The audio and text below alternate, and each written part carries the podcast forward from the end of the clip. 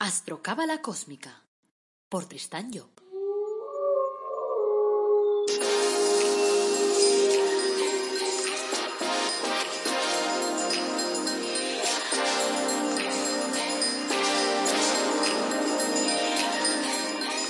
Astrocábala Cósmica, episodio 111.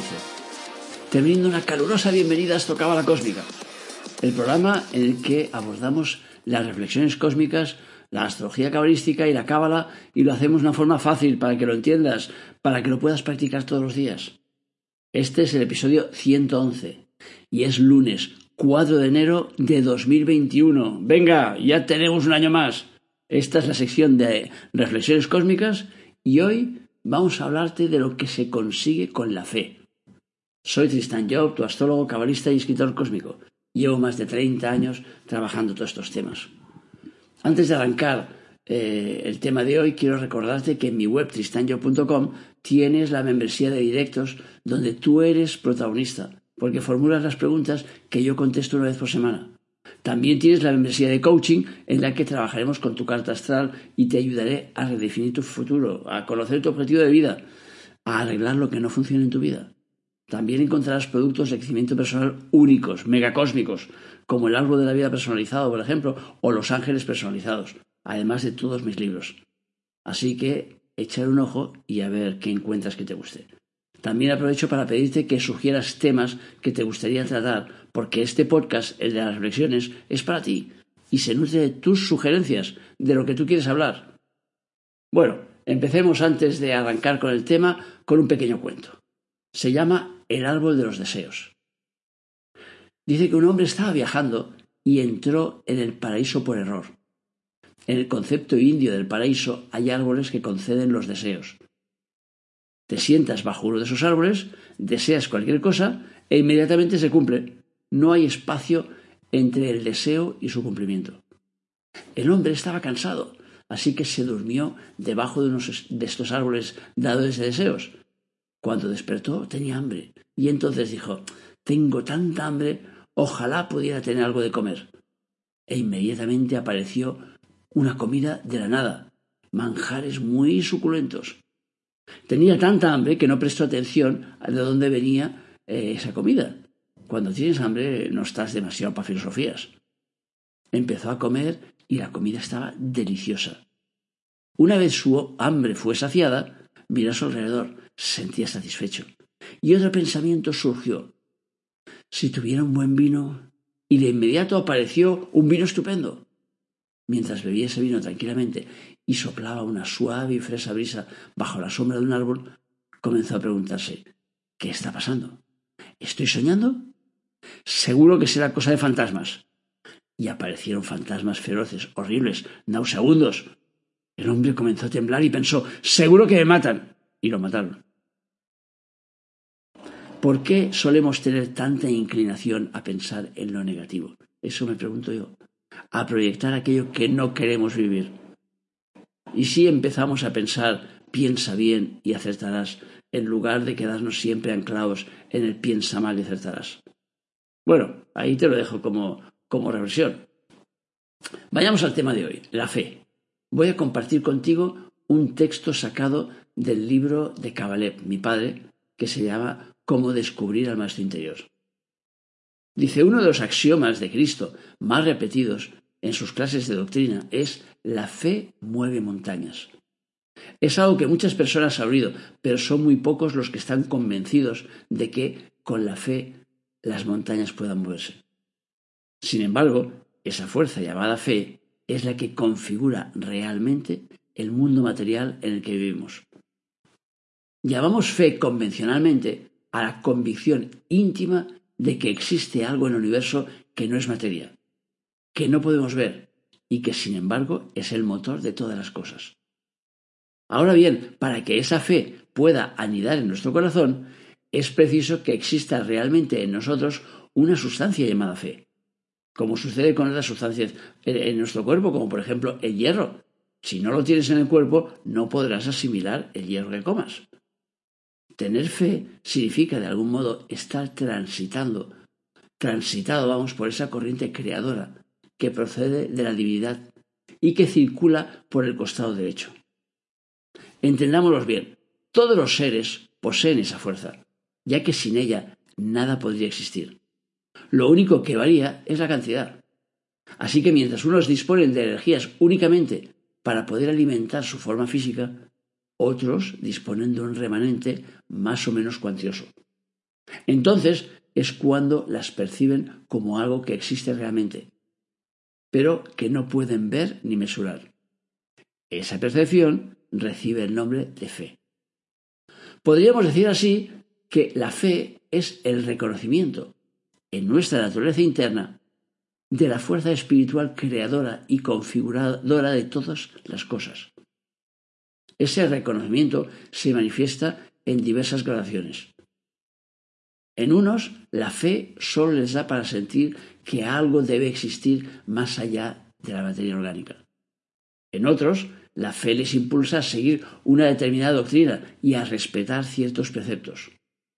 En otros aún, la fe es una fuerza que los constriñe a comprender la técnica de la creación, a entrar en el secreto de sus leyes y de sus misterios. Y finalmente, en otros seres hay una tal cantidad de fe que pueden utilizar esas energías internas para crear o para configurar su realidad humana.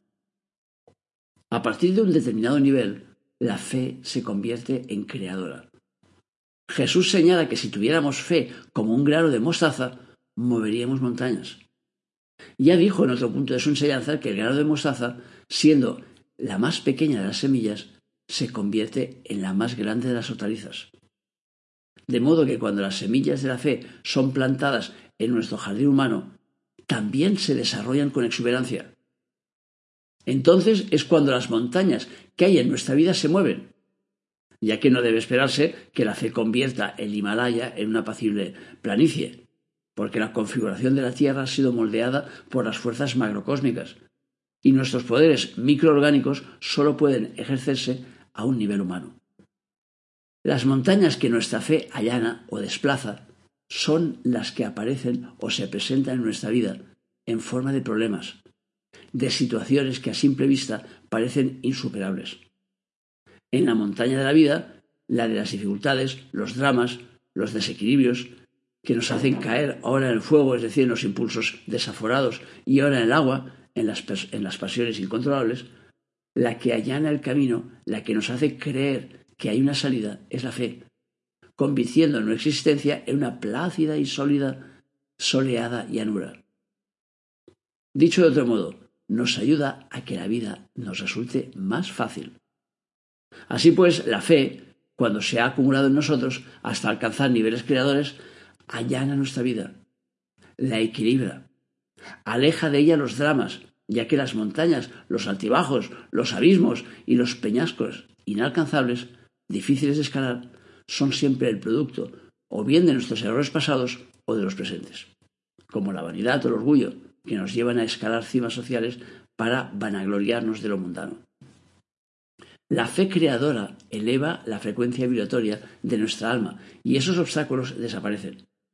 O encontramos la manera de superarlos, configurándose nuestra ruta de una manera distinta, de modo que el karma se desvanece y nuestros presentes defectos son superados. Sobre este punto ya nos hemos extendido al hablar del perdón de los errores. También es preciso puntualizar que la fe está en la columna de la derecha del árbol de la vida como solemos pasearnos más por la columna izquierda, la que requiere que vivamos en la propia piel la secuencia, para creer en lo vivido, la que nos lleva a tener que quemarnos para creer que el fuego quema, eso lastra a menudo nuestra fe. El problema añadido que se genera cuando nos apegamos demasiado a la izquierda es que retenemos las secuencias negativas y las grabamos a fuego. El resultado es que a la hora de tener fe en el camino, en que las cosas irán mejor en el futuro, conectamos con ese mal recuerdo y pensamos que las cosas no van a mejorar, que no vamos a ser capaces de mover nuestras montañas, que es imposible que esa situación cambie, lo cual reduce, claro, de forma importante nuestras posibilidades. Me viene a la memoria ahora el caso de eh, una muchacha en el que podemos decir que eh, en ese caso la fe mueve montañas. La chica se llama Penny Y era una chica que había sufrido mucho en la infancia. Había tenido una infancia realmente dramática, o sea, con malos tratos continuos, vejaciones, muy mal, vamos. A sus 28 años vivía una vida llena de dolor, de rabia, de tristeza, de culpabilidad, pero nunca perdió la fe en que podía cambiar esa situación, en la que podía ir más allá, y buscó el cambio. Un día llegó a sus manos la publicidad de un seminario de Tony Robbins, que es un, un gran comunicador, y algo en su interior le dijo que debía ir. Costaba cinco mil dólares más el viaje a Boca Ratón, y ella no los tenía, claro. Así que empezó a vender sus pertenencias, muebles, discos, ropa, todo lo que pudo para poder reunir el dinero necesario. Se fue al seminario y allí descubrió que su fe no había sido en balde. Tony Robbins la eligió entre 2.500 personas para tratar su situación. Cuando ella terminó de hablar, ella, eh, Tony Robbins y la mitad del auditorio estaban llorando. Aquellos que quieran ver la secuencia pueden hacerlo, ¿eh? solo tenéis que ir a Netflix y buscar el documental de Tony Robbins. Y allí os encontraréis con Penny.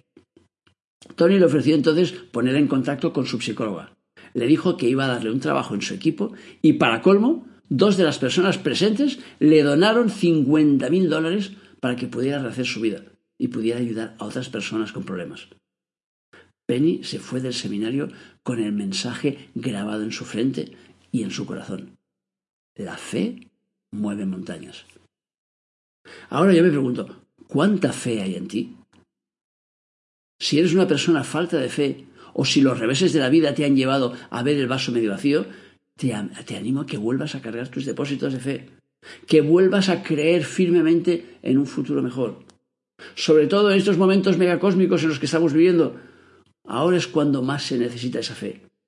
Y sobre todo cuando más se necesita la confianza en que las cosas pueden cambiar, en que las cosas pueden mejorar, en que las cosas pueden ir de otra manera.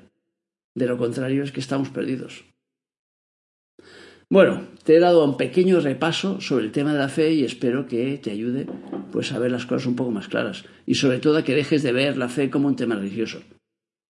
Gracias por escucharme, por seguirme, por valorar las redes sociales y por seguir nuestros cursos y dar tu feedback. Recuerda que en la página cristanyo.com tienes la posibilidad de solicitar una consulta, por ejemplo, y muchos interesantes contenidos. Te animo a seguir escuchándome.